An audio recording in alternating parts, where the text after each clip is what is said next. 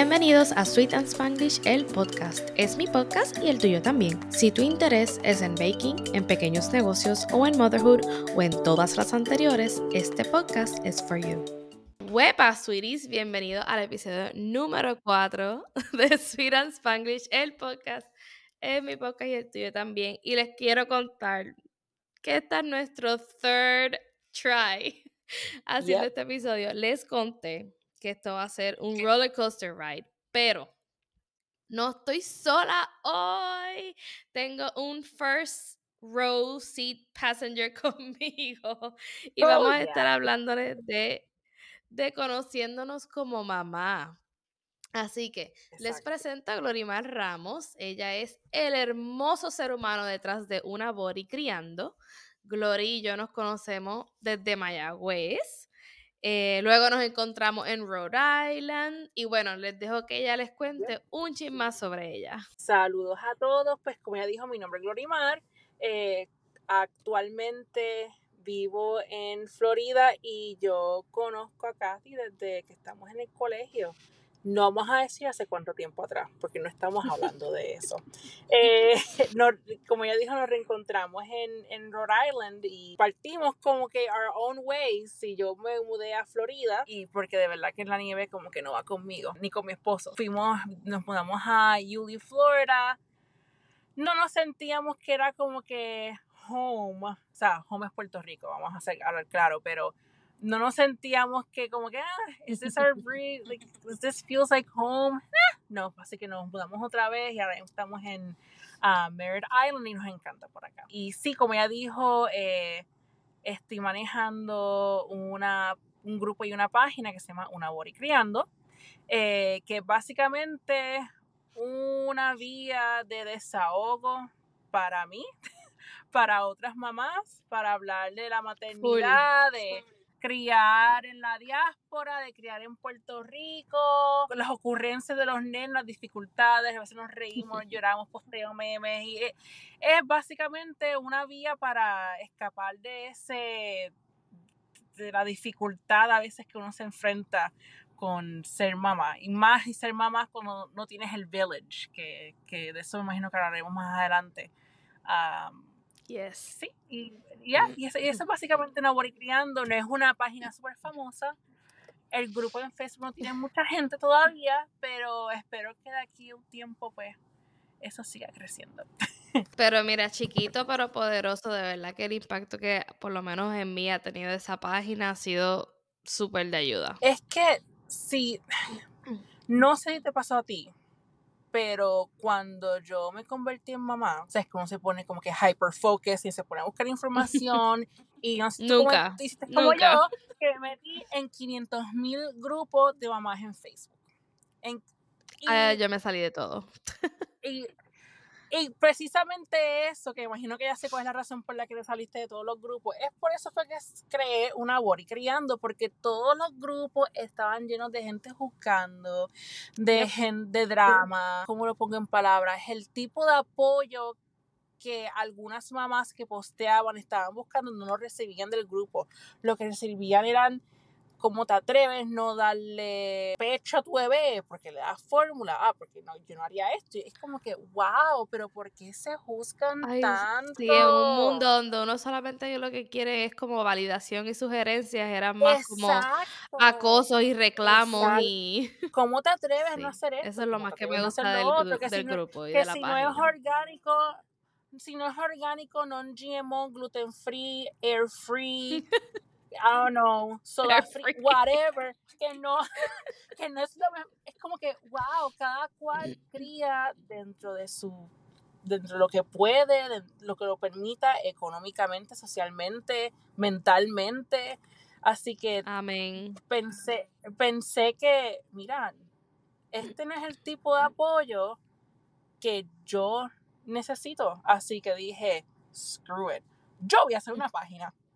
Para el cara, olvídate. Y cuando abro la página me di cuenta que muchas mamás en mi Facebook se sentían igual, que habían, estaban en múltiples grupos y era un constante drama, constante eh, juzgar a otras mamás y, y eso no va conmigo. Así que nada, creé el grupo, muchas me dijeron, oh my God, este es el grupo que yo estaba buscando y poquito a poco eh, otras mamás han añadido otras mamás que conocen que yo necesariamente conozco y, y hasta ahora me ha gustado mucho la dinámica del grupo y de ahí fue dije, oye, ¿y si hago una página en Instagram y una página en Facebook? Y por ahí he seguido eh, abriendo cosas y posteando, pero again, es, es, es una vía para, para desahogo, porque es que a veces lo necesitamos urgentemente. Me encanta. Especialmente.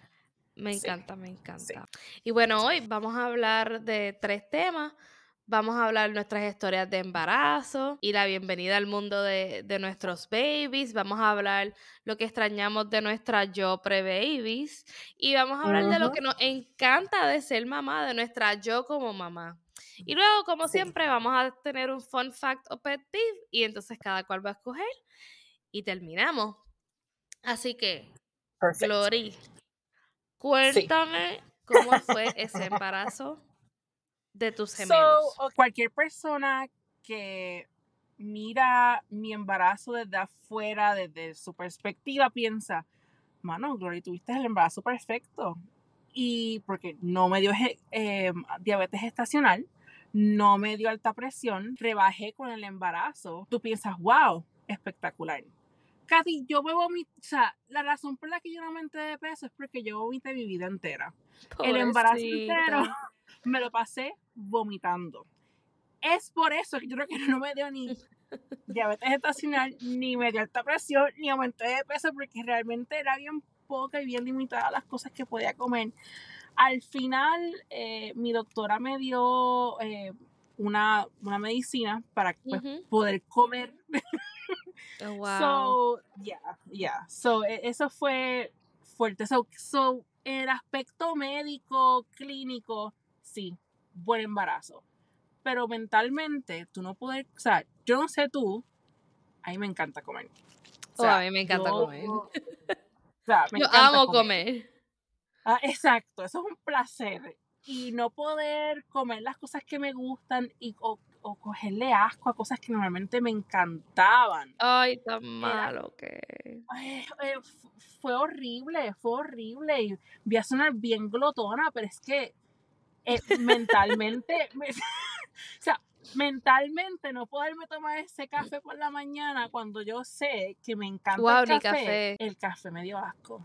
El café, el, no sé, el sabor me cambió.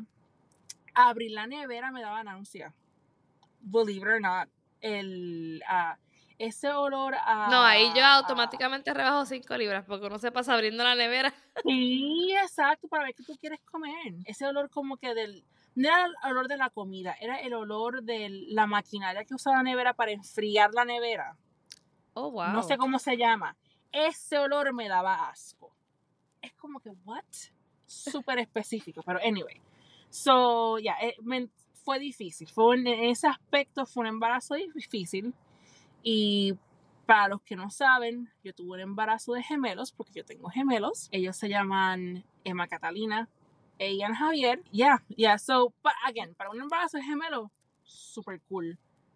Pero eso de las náuseas y de no poder comer lo que yo quería y lo incómoda que uno se siente al final, no sé si te pasó a ti, pero yo me sentía súper incómoda al final uno no sabe eh, cómo sentarse, cómo pienso dormir. Que nada, nada. Se me cayó algo al piso. Diablo. Perdido. es más fácil de, yo creo que es más fácil dejarlo en el piso que intentar recogerlo. Está brutal, está brutal. ¿Y tú cómo fue el tuyo? O los tuyos. A mí se me olvida que la gente, no todo el mundo tiene gemelos. Y cuando tienes más de un niño, es porque fueron dos embarazos o tres embarazos. Como que se, no, se me olvida. Sorry. Anyway. Mira, el embarazo de Emma Luna, la mayor, fue un embarazo, o sea, perfecto. Si a mí alguien me asegura que mis próximos embarazos, que mami, no te emociones, no viene más ninguno.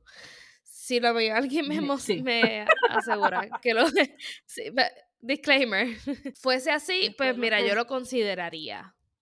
Pero pues sabiendo después cómo fue el segundo, pues yo sé que eso no va a pasar. A mí lo único que me daba asco era el área del fregadero.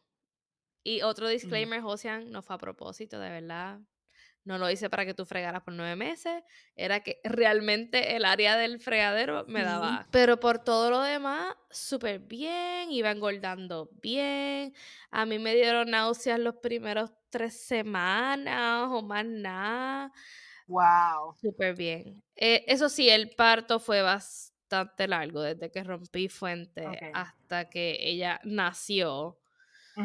Fueron casi 24 horas. Fue, fue, oh, wow, wow. Eh, fue bastante y yo primero tenía un plan que iba a ser todo natural y tan pronto yo llegué a e fue por la ventana. Tan pronto yo llegué al hospital que el doctor me vio, él mandó a pedirle epidural, él no me él ni me preguntó, o sea, él él, él me vio con tanto sufrimiento y es verdad, eso fue lo mejor que me pasó. Mira, yo Ahí yo puedo dormir. Yo soy team epidural. Yo soy team epidural. Sí. sí yo, y ahí yo pude dormir por lo menos como seis horas antes de empezar el proceso de, de pujar y de toda la cosa. Yo tengo una amiga, una buena amiga mía que ya es quiropráctica y ya se especializa en mujeres embarazadas y en niños. Y ella, me acuerdo cuando estaba embarazada, ella fue la que me dijo, Gloria, la diferencia entre una cesárea y un parto vaginal natural a veces es la epidural, porque tu cuerpo necesita descansar mientras se prepara para el momento del parto. Así que, kudos for that doctor.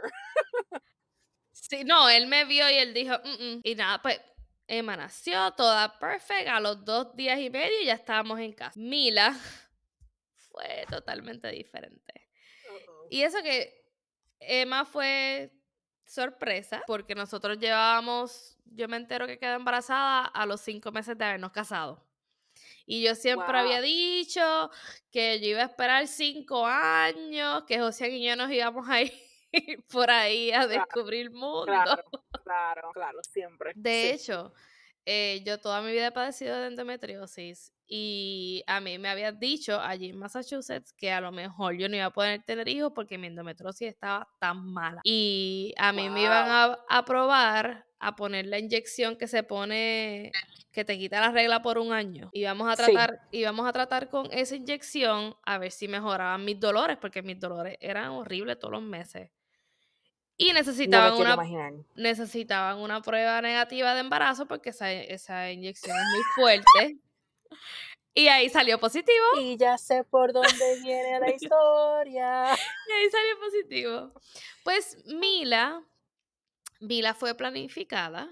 De hecho, la queríamos que ellas tuvieran dos años de diferencia, pero a los dos años de cumplir Emma, a mí me dio Zika. Y entonces los, médicos, eh, tanto los pediatras, amigas de nosotros y, y el ginecólogo, eh, todos recomendaban que esperara entre 6 meses a 12 meses. Así que esperamos el año entero, por si acaso. Ok. Eh, pues nada, el embarazo de Mila todo empezó súper bien. De hecho, después de Emma, yo rebajé bien brutal. Yo estaba, o sea, bella y preciosa. Mi esposo dice que se ve preciosa y mi mamá también. Como quiera, pero para mí yo estaba bella y preciosa. Pues para mí la fue, sí, sí, para, para, los ojos de ellos, Dios mío. Para mí la fue todo bien complicado. Pero no sabes si se mira al espejo y es como que... Mm. A las 20 semanas a mí me diagnostican eh, diabetes estacional. Y estaba, eso que de las 20 semanas en adelante yo me tenía que pullar insulina todos los días. El hipotiroidismo se salió un poquito de control, que más estaba reteniendo mucho líquido, yo estaba bien, bien, bien hinchada todo el tiempo. Mi barriga era. Eso es lo peor. Mi barriga era gigante, mis manos siempre hinchadas, los pies hinchados, los zapatos ya no me servían. bueno, un revolú. Sí, horrible, traumante. sí, no, por eso que yo digo, no, no more, mi cuerpo bendito. En las, en las últimas citas que, me, que te hacen sonograma, Mila la tenían pesando como 13 libras, una cosa así gigantesca. Entonces, pues obviamente yo mido 5, 1 y medio, el doctor me dijo, esto es cesárea, mamita, y que no hay ningún problema porque yo soy cesárea bebé, yo soy una bebé cesárea, así que no hay ningún problema. Un par de días antes de la cesárea, eh, nos fuimos a comer a un restaurante nuevo que queríamos visitar y yo cojo food poisoning. De hecho, Emma y yo cogemos. Y con Wow. todo lo que implica el food poisoning entre estar devolviendo por 24 horas, eso me creó contracciones. Sí, porque y tú me estás como que forzando el estómago para Sí, para está forzando el esófago, el estómago, todo, todo eso ahí. Entonces activó el, activó el parto.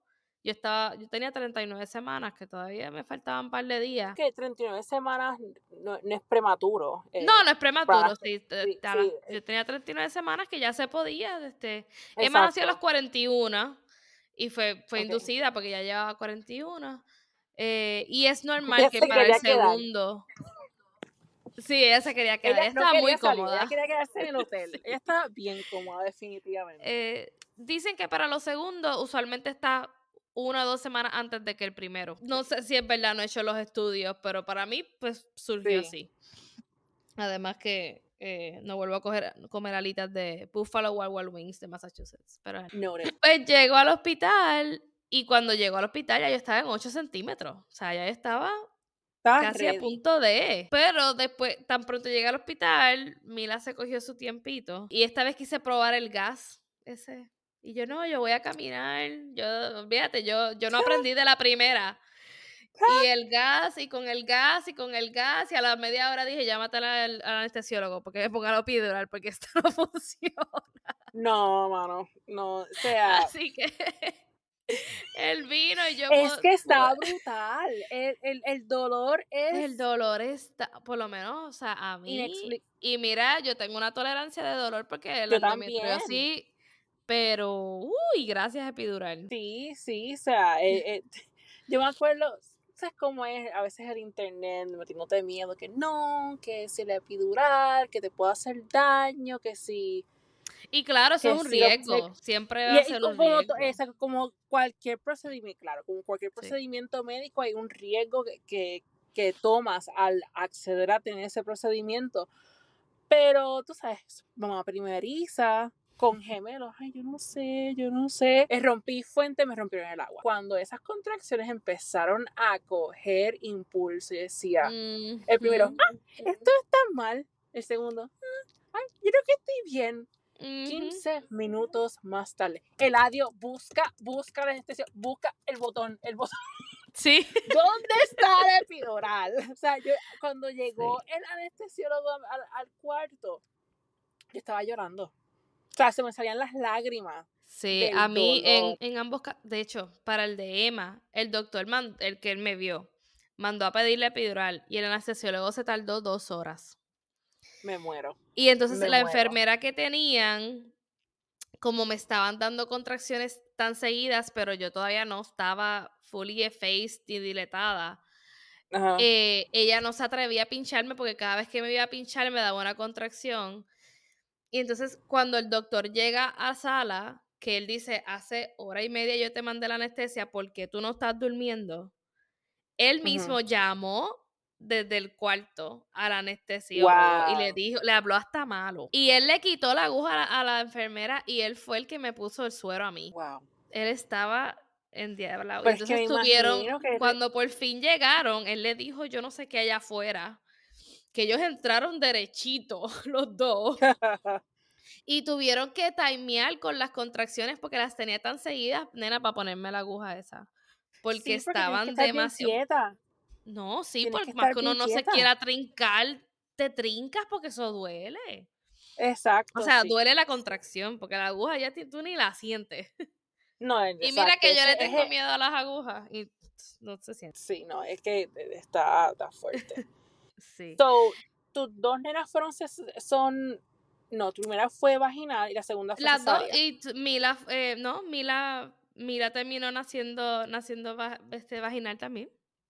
Ay, qué bueno. Pero ¿qué pasa? Como yo estaba reteniendo un montón de líquido, lo que yo tenía en mi barriga gigantesca no era una bebé gigantesca, era un, un- un- un- Una ¿cómo se piscina olímpica. un plaza acuática allá adentro. ella, eso era un montón de líquido. Ella, ella nació de siete libritas exactas. Ella era, fue hasta más chiquita que Emma.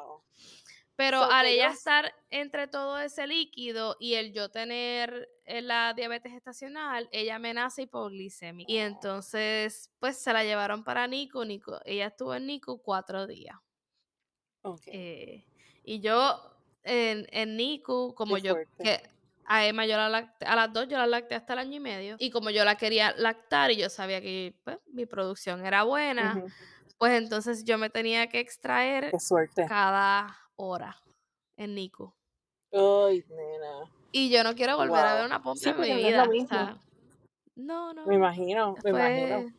A mí nunca. bien difícil. Fue, tú mencionas eso de como que mencionas que, ah, que es difícil pompear y así. En mi caso, a mí nunca se me dio lo de lactar. Porque tení, yo tengo una deficiencia, o tenía en ese momento una deficiencia en prolactina. Esa es la hormona que Ujú. estimula que produzcas leche. Y a mí la leche no me bajó hasta como una semana más tarde. Eh, y mind you, o sea, yo tuve gemelos a las 38 semanas. Ellos pesaron 5 libras con 4 onzas. So, para gemelos, buen peso. Para un bebé individual, están en, en the low side. Son bebés flaquitos. So, que, sabes que cuando un bebé nace, pierde peso. So, ellos llegaron a bajar a 4 libras. Obviamente, la, el, el staff en el hospital y eventualmente la pediatra querían que eh, recomendaron que diera fórmula cada dos horas, una fórmula eh, um, reinforced fórmula. Mi leche llegó tarde, no era mucho el supply que tenía de leche y el darle la botella desde, bien, desde que nacieron básicamente, eh, nunca logré eh, dar pecho. Y, mano, eso afecta mentalmente. Como que tú tienes esa expectativa de que voy a poder lactar, que esto, que si lo otro, buscar la información y después como que no se te da. Lo mejor que pudo haber hecho fue regalar la pompa. Como que, ¿sabes qué? I'm not... Los nenes están aumentando de peso, están gorditos y rositas. Yo soy la que me estoy agraviando la vida porque no puedo sacarme leche con la pompa, porque no puedo lactar. ¿Sabes qué? Eladio, regala la pompa de leche. Regala. No la quiero ver. I am done. Y ya. And that's okay. Eh, y and that y is de okay, lo you que know. estábamos Fed is hablando. best. Fed is best for sure, pero era también algo que estábamos hablando antes de empezar el episodio, que nos tenemos a veces estas estándares, como dice mi amiga, nuestra amiga Noelia, Sí, imposible de nosotros mismos. sí, sí, sí. Y we just have to go Sí. with the flow, whatever flow that comes from. Sí. we have to go with the flow. Exacto. Y como que a veces te pones una expectativa tan alta. Es como cuando a veces uno ve estos posts en Instagram de estas mamás perfectas que tienen tiempo para tener la casa impecable, para salir todos los días al parque con sus hijos, hacerles un bento box para la escuela. Y es como que, ¿de dónde? ¿De dónde ya el- sacan el Tú y yo no tiempo? ten- Tú y Sí. yo no tenemos las mismas No, yo 24 no. horas. I'm sorry. Yo no tengo el tiempo. Tú y yo no tenemos las mismas 24 horas. Yo no tengo el tiempo. Sí, Y, no, y la o- cosa es que, ¿verdad? Claro, y uno se deja de llevar por estas imágenes sociales y uno no sabe si ellas detrás tienen gente que le limpie, gente que le cocine, gente, ¿me, me que- entiendes? que Como que exacto, que si la suegra viene todas las semanas a que la, la bendy, sí, sí. Esa, Claro. O no, cuando ves lo, lo- cuando ves online las mamás que le hacen los sensory boxes a los nenes. Y no estoy juzgando, si tú tienes la paciencia y la energía para hacerle un sensory box con arroz a tu hijo, sabes que yo quiero tu paciencia. Yo lo tú sabes que yo siempre quise hacerle eso a las Yo nenas estuve y recorriendo, nunca encontraba el tiempo. yo encontré el tiempo, lo que hice mal fue no estimar suficiente tiempo después de que se De recogido. el arroz, de recoger el arroz. O sea, yo creo que pasó como una semana y yo seguía encontrando arroz como que escondido en esquinas. Es como que, never again. No vuelvo, no vuelvo, no vuelvo. So, mamá que me escucha, I'm not judging, pero si tú lo haces, tú eres una caballota. O sea, porque mi OCD no puede con el revolver. Sí, con todo eso que hay muchas recomendaciones que si le pongas piso. una sábana encima, de, o sea, debajo y todo para después. Eso no y si, funciona, eso eso no no funciona. Como Ya no sé que si lo ropa, trato. ¿Qué va a pasar tú? Bueno, ya ya están grandes, pero Es la afuera. chiquita, afuera, en la grama. Ah, Mira, y- y hablando de. Eso fue lo que hice después, me fui afuera, me fui afuera con los nenes. Dentro de la casa, super cool, vamos a hacer un revolú con arroz, vamos a... Es que mira, dicen pregnancy brain, pero en verdad ese mommy brain se queda con afuera, uno. Sí, lo llevé afuera al sensory box, no le hicieron caso. Afuera que podían hacer escante, no, no es tan cool ya. No, exacto, no es tan divertido. mamá recoja. Claro, no es tan mamá, no es tan divertido, no es tan divertido. Anyway, estoy aquí ranting, so I'm sorry. Estoy ranting That's okay. Y cualquiera que me escucha piensa que odio ser mamá. Para nada. No, esto no tiene nada que ver. Mira, y entonces cuéntame, ¿qué extrañas de Glory antes de bebés? Antes de gemelos. ¿Qué Wow, extrañas? Cero interrupciones. Ah. Si me quería bañar, For me sure. buscaba la toalla, me bañaba ininterrumpidamente por 45 minutos a servirle agua ya era súper alto. Y ya, y si, y si después de bañarme quería tirarme en la cama más que con la toalla y relajarme, lo hacía. Y sabes qué, nadie me interrumpía.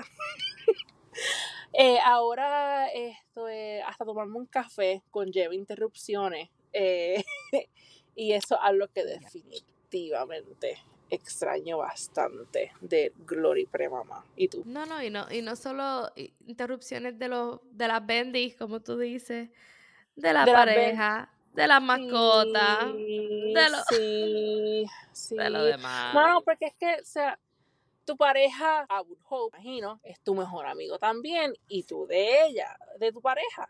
So, ob- obviamente cuando llega de trabajar, en mi caso que yo soy un stay-at-home mom, te quiere contarle el día, que cómo le fue en el trabajo, que si pito, que si flauta, y tú lo que quieres es sentarte en el celular sin escuchar a nadie, sin que te miren, sin que te toquen, o sea, cero interrupciones, y es como que, ok, deja poner esa necesidad aparte. ¿Qué pasó, mi amor? Ah, qué bien. Si no es la perra que quiere que le tires la bola, es como que, oh my God, ¿qué es esto? Um, no sé si te pasa a ti. Yo creo que esto es una consecuencia de, de falta de, de tiempo para uno mismo. Acostarte las tantas mojoneando en el teléfono, ¿no te pasa? Scrolling, scrolling, scrolling, Scrolling. Como que, wow, mira estas personas asiáticas haciendo una cueva solamente usando un palo Es y que hay roca. silencio y hay que disfrutar el silencio. Como que Te Ya, entiendo. déjame ver este tutorial de cómo hacer una figura en barro, que nunca voy a hacer. Pero voy a ver el tutorial. ¿Por qué? Porque nadie me está interrumpiendo. Porque puedo. porque puedo. Y a veces me pasa que es como que estoy en el teléfono mojoneando y cuando vengo a ver, Gloria, pero si ya son casi las dos y media. Y las personas que no tienen dirán, dos y media no es tan tarde, pero cuando, cuando tienes bendis, dos y media de la, mañana es tarde, porque se levantan a las seis, siete de la mañana. Sí. Así que ya me pasa eso mucho. Pero sí, carencia de interrupciones es la contestación a tu pregunta. Sí. Yep. ¿Y tú? Yo, salir sin preocupaciones. Yo extraño que me llamen, vamos para la playa y yo, dale, vamos, montate, que yo lo que tengo que es meterme a la ducha tres segundos, pasarme una navajita y coger el bulto y salir.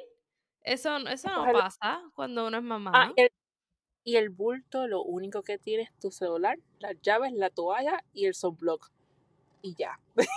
Y a veces ni toalla. Y, Fíjate. a veces- y esa fue toda la preparación. No, Salir no, ahora tengo que hacer un project Mm. plan y mapearlo todo en Excel y tener un checklist y check it twice. No, yo extraño eso. Mano, sí. Como que poder, esa independencia de poder cogiste las llaves y te fuiste. Ahora es como que, ok, déjame chequear el bulto, que tenga pamper, que tenga snacks, que tenga un juguete, que tenga la agua. Este, el, ¿Para dónde vamos? Ah, vamos para la playa. Ah, pues hay que echar las toallas de los nenes, las toallas mías. Que si coincide con el Ah. nap time, tenga el juguetito de nap time y lo... oye Glory, ¿quieres encortarte a almorzar a las dos y media? Mm, no, lo que pasa es que, pues eso no sé si te pasa a ti, dando explicaciones del, del el schedule de las Bendy. No, lo que pasa es que a la una los nenes se acuestan y a las dos y media están como que medio cranky. So, en resumidas cuentas, no la vamos a pasar bien si vamos a almuerzo a las dos y media. Puedo salir contigo a las 10 de la mañana y estar como hasta las... Y a las 12, almuerz- a las 12 en punto almorzamos, cosa de que a la una me fui crispín y así nadie la pasa mal. So, te digo, es como que, ¿qué cambio? 180 Sí, grados. Antes que sí. decía, mira, esto, Katy, son las 7 y media, ¿quieres salir? Sure. Ahora, no, lo que pasa es que a las 7 y media estoy poniendo los nenes a dormir. No, no, no, y es Glory, que- como nosotros hacíamos, que salíamos de clase, nos íbamos para el garabato, No, loca. después no, loca. llegábamos a la No. casa a las 8 de la noche a estudiar hasta el mediodía, al mediodía, perdón, No. hasta la medianoche, para entonces vestirnos y maquillarnos para salir a janguear hasta las 6 de la mañana, para levantarnos, acostarnos una hora, para después volver para Sí. clase y hacerlo todo. O sea, ¿cómo? Sí. ¿Cómo? Yo no sé. Yo no sé, pero yo, yo extraño esa energía. Y, y, mismo- y de esa misma energía, ¿cómo es que nosotros comíamos sin consecuencia? no. Sin Loca. pensar en, en, en qué puede pasar con el tipo de comida que... has entered the chat. Exactamente, o qué? sea, eso sí lo extraño, ¿verdad? Y, y es Comer triste, lo que sea. es Comer triste. lo que sí. No, que sí, salía de janguear, diablo, quiero ir al McDonald's, a jartarme, qué sé yo, whatever. Fine. Yo salgo ahora y me como un, algo de McDonald's a las 11 de la noche. Tú cuenta y jura que me van a hacer reflux por la noche. Pizza de madrugada. Uy, nena, no. Ahora mismo. No, no, no, no. Al no otro día tengo que darle. 20 mil vueltas a la urbanización y montarme en la bicicleta y, y solamente para que por favor no suba 10 libras más por, por haber hecho eso. Estoy- yo estoy certera de que el aire engorda. Porque Full. Full, yo creo que sí. más joven. Pues yo lo que hago es que dejo de comer tal cosa o hago tal cosa más y ya rebajé 10 libras. Hoy, pues estoy comiéndome un bloque de hielo con media rajita de queso y aumenté 2 libras. ¿What? ¿Cómo? O mira, me río, pero es porque es tan real. Sí. Mira, y el que nos escucha, entonces, el, yo el- te- el- el que nos escucha dirá que es como que tú dices, mira, a nosotros nos encanta ser mamá. Así que a- Sí, hablando de eso, Aclaración. aclaración, exacto. claro, claro. Así que hablando de eso, ¿qué te encanta de tu nueva Glory como mamá? De ser Glory mamá. Me gusta, pienso que cada cual eh, creciendo, disclaimer, no quiero decir que tuve una mala infancia, pienso que yo tuve una ah, infancia excelente, pero tú sabes que nuestros papás en su tiempo no lo conocían todos, no tenían las herramientas que por ejemplo nosotros tenemos ahora. Ujú. So, algo que me gusta de ser mamá es que yo estoy haciendo todas las cosas que yo no pude hacer cuando chiquita, las hago con ellos. Y es como que almost like healing your inner child Ay, que you sí. didn't know, que yo no sé, que yo ni sabía que necesitaba como que curar o, o atender. Y es como que, oh, wow, o sea, con razón es this thing triggers me, con razón estoy molesta, porque con razón estoy me altera porque no he logrado como que sobrepasar eso, I guess. So, yo como mamá me gusta el hecho de que todas esas cosas que yo no puedo hacer cuando pequeña, las, las no revivir, but almost like live through my kids to an ujú. extent. Uh, I like that a lot.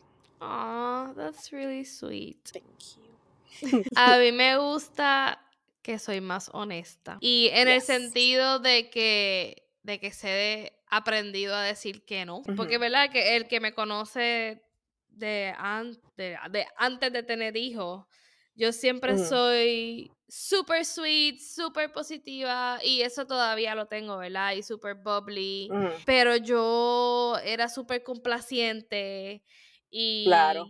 y trataba de sugarcoat things y a veces tratando de sugarcoat things, pues se... Tú salías perdiendo. Eh, sí, sí, porque no, no era tan directa en el sentido de que Sí, en vez de decir que no, pues trataba de buscar otra cosa y a veces se, tra- se traducía como lo que yo quería decir, pero a veces era un maybe o un sí a cuando quería decir que no. sí. Y yo creo Sí. que después de tener hijos y de pasar por todo lo que uno pasa en el proceso, por lo menos yo he sabido reconocer mis boundaries y cuando no puedo, no puedo. Y si es blanco es blanco y si es negro es negro y si es gris es gris, pero te las canto como es y trato siempre sí de seguir, Pero de que, seguir siendo sweet. Pero ya no tengo tanto tiempo para, para ser claro, o sea, no, no- no overly es lo que dices, es como lo dices. Pero Exacto. también la Katy de ahora no cuenta con lo que tenía la Katy de antes. Tiempo. Sí. Porque so es como que, hey, ¿quieres hacer esto? Mm, y eso es algo que no te gusta hacer. I'm sorry, no, no puedo. O sea, no, no, no puedo hacerlo. No, y además que la... o, eh, o, mi, o mi horario no lo permite, el horario de los nenes Sí, no lo permite. claro. tienes que ser más, más rajatabla, como decimos en Puerto Rico. Rajatabla, mira, no, no puedo. Esa es la que Y las prioridades, las prioridades cambian. Cambian. y la realidad es que mucha gente dice, y, y por eso es algo que alguien a mí me dijo, no, me- no recuerdo quién me dijo, me dijo, cuando uno es mamá, uno pierde amistades. Y yo a mí se me hacía como bien difícil de entender eso. Y, y no es que pierdes amistades, no es que uno Los cambie, intereses son diferentes. Hay una evolución Sí, en... sí. Y no estoy diciendo que las madres están más altamente evolutivas, no me- por favor, no, no me confundan. Ay, por Dios, Simplemente no. que uno como persona evoluciona y a lo mejor Sí. cosas que a mí me gustaba antes y formas de pensar que yo tenía antes, Claro. ahora al yo ser responsable de estas dos personitas, mi perspectiva cambia en cuanto a cómo hacer ciertas cosas. Y por eso es que uno sabe, o, o uno, ¿verdad? Con ese gut instinct, pone ciertos boundaries porque tú sabes hasta cuánto tú puedes llegar o hasta cuántos tus hijos pueden llegar. eh, Exacto, o situaciones exacto. que a lo mejor no son tan safe por el environment o lo que sea. Y con todo eso, mis Claro. hijas yo me las he llevado para donde sea. Obviamente con pandemia ha sido todo mucho más difícil y Sí, vamos a estar hablando de eso en otro sí. episodio. Eh, sí, porque la pandemia, de verdad que ha sido un hit tras otro para, para Sí, nosotras eh, con pandemia. Necesitamos un break de vez en cuando. Sí, sí. No, y- y- es verdad lo que dices. Hay veces que, por ejemplo, hay veces que va en la línea de per- perder amistades o tal vez, y lo de setting boundaries. Como que yo entiendo, por ejemplo, que una amiga te diga, mira, Glory, ven para casa. Y aprecio mucho la invitación. Porque extraño hablar con esa persona. Sí. Pero seamos francos. Tu casa tiene todo de cristal. y todo al alcance de no una, dos personitas que no entienden lo que Y es yo deja de conozco a mi eso. gente. Y yo me voy a sentir súper mal si yo voy a tu casa y mis nenes te rompen algo en la casa. Por más que tú me digas, no importa, eso no es nada. A mí me importa. A mí, o sea, me importa y me, me- me da terror.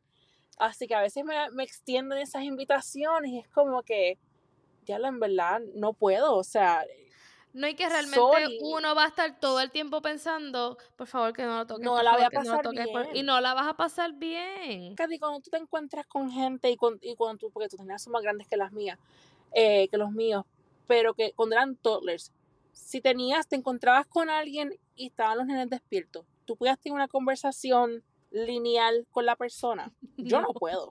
todavía no. No, es como que, nena, sí, porque el trabajo va aquí. Eva, no, no, mi amor, bájate de ahí. Pues sí, lo que estaba diciendo, bla, bla, bla. Y en. Y Sácate eso de la no, boca. te, sáquese la boca. Está bien, papi. Yes, yes. A star. Es como que no puedo tener una conversación lineal. Eso es como que aprecio. Again, aprecio grandemente la invitación. Pero es como que, diablo, no, no es lo. It's not gonna work out. Y yo pienso que va en línea en, en lo de setting a boundary. A veces, y hay, y hay gente que a veces no entiende eso. Que como que. Sí, hay gente que No no es lo que yo no quiera pasar entonces, tiempo contigo. yes. no es que yo no quiera pasar tiempo contigo, es que estas dos personas dependen de mí. No es como que yo tengo abuela, tío, primo, prima que puede decir, hey, tía, primo, abuela, puedes cuidar a las bendis en lo que yo voy a visitar a una amiga, o puedes cuidar a las bendis en lo que voy al supermercado. No, no, y mi esposo trabaja. So es como que, it's hard. It's hard. La gente, no, son esas cosas que la gente como que no habla. Ya, pues eso es para otro episodio, definitivamente, porque podemos estar como dos horas hablando de esto. Bueno, llegó el momento de escoger entonces entre fun fact o pet peeve. ¿Qué nos vas a contar? Va a sonar medio downer, voy a coger pet peeve. cuenta, cuenta. ¿Qué? What really Okay. what grinds your gears? One up. Ay, sí. Ay, tengo ¿Cuál es la dolor de necesidad? cabeza. Tengo dolor de cabeza, me duele mucho la cabeza. Soy esa es una persona esperando empatía. Que la persona te responde, yo padezco de, de migrañas todos los días y yo no me quejo. Mi nena por fin está hablando, pero el mío todavía no habla. O es como que o tienen que estar peor o tienen que estar mejor que tú, pero en ningún momento pueden como que decir, lo mano, está brutal. O tal vez las palabras que usan como que, mira, tienes mucho dolor de cabeza, yo padezco de migraña, usa este medicamento o usa esta técnica. Exacto. ¿Me, me entiendes? Como que no quiero como que un shaming porque me estoy quejando. ¿Me entiendes? Sí, es más como que no te lo estoy contando para que me cojas pena o, o me digas de algo peor, para que yo trate de sentirme mejor. Simplemente entiéndeme y escúchame. eh, porque, ah, yo, yo estuve casi 24 horas eh, en el proceso del parto. Ay, pero por lo menos no fuiste como fulanita que estuvo 48. Te entiendo. Di- No, lo que definitivamente yo creo que... es como que, Katy, diablo, eso está brutal. No me lo puedo imaginar. Es- es- that's- Exacto, eso sería una, una contestación Diablo, qué apropiada. fuerte, qué fuerte tú eres. Eres la caballota. Es- Eso es lo que tú quieres escuchar. Validación, eso es todo lo que yo quiero. Exacto. Fue difícil para mí. Quiero que valides que y acknowledge que mucho trabajo le dio, qué fuerte fue o qué difícil o, o qué bueno, porque también son con cosas buenas, como que, ah, desde Student Spanglish, como qué bueno que estás trabajando, que estás saliendo, no como que, ah, pero fulanita de tal tiene tal cosa que, te- oh my Sí. God. Just be happy Sí, for o, people. o de estas que tú le dices, ay, ¿cuánto tiene tu nene? Cuatro meses. Ay, el mío tiene cuatro meses también. ¿Verdad que son tan cute cuando se viran? Se viran, ya el mío gatea. Y tú como que, "Uh, uh, ok, Uh, sorry Sí, por preguntar. Qué bueno. sí, sí. está. Yo creo que te lo voy a robar también. Sí, Pero mira, te voy a contar un demasiado. fun fact Yes, sí, papá. que me To bring pasó. up a happy note. To bring up a happy note. Que me pasó en, ¿verdad? No sé si es un fun fact o un cógeme pena, Uh-oh. pero eh, en el embarazo de Emma, a mí me dio solamente un antojo Uno. y fue el McRib de McDonald's. Que yo nunca probé el McRib de McDonald's. Y, y, ¿verdad? Como les dije al principio, esta es la tercera vez que grabamos el, el episodio y yo todavía no puedo entender cómo Glory no sabía que era lo que era un McRib de McDonald's. Todavía no lo he probado. Todavía no lo he probado. Y me lo ha dicho Pues, tercer, tercer grabación y todavía no lo he probado. Toda- O sea, no, no, es que mira, y, y como te he dicho, el McRib no es parte del menú para los que no saben. El McRib no está normalmente en el menú tradicional de McDonald's. Viene usualmente cada cuatro años con las Olimpiadas. No sé por qué, no me pregunten, no sé por qué. Y yo he estado piensa desde que, que, lo eh, probé. no, Katy piensa que eso es un error que tiene que estar permanentemente en el menú. Eh, full.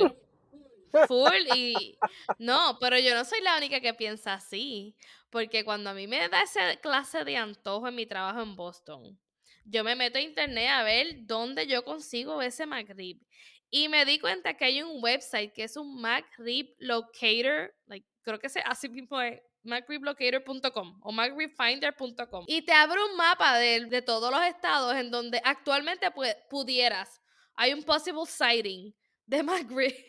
Oh my God. Y el próximo era como a Hay seis gente horas. So that, I, sí, that was not gonna happen. So yo me senté en mi escritorio y lloré como por media So, hora. yeah, porque sí, yo me quería comer un sí, McRib sí, con eso papas Pero es fun. Sí. Te prometo que cuando yo vaya a un McDonald's y lo vea, lo voy a pedir. Y voy a sacarme un selfie con Y, él. me, y te sacas un selfie y me lo envías y yo lo voy a celebrar y me lo voy a disfrutar virtualmente contigo. Ay, Dios, qué funny. Y ya todo el mundo sabe que si ven un McRib, van a pensar en ti. Porque tú eres la primera persona que me menciona que ese es como que su ah, de McDonald's. So, Yes. yeah. Yeah. Así que, pues, Glory, gracias por estar aquí, que sean muchos episodios más. Y gracias a ustedes por escuchar. Esto es and Spanglish, es mi podcast, el de Glory y el tuyo también. Nos escuchamos hasta la próxima. Love you, sweeties.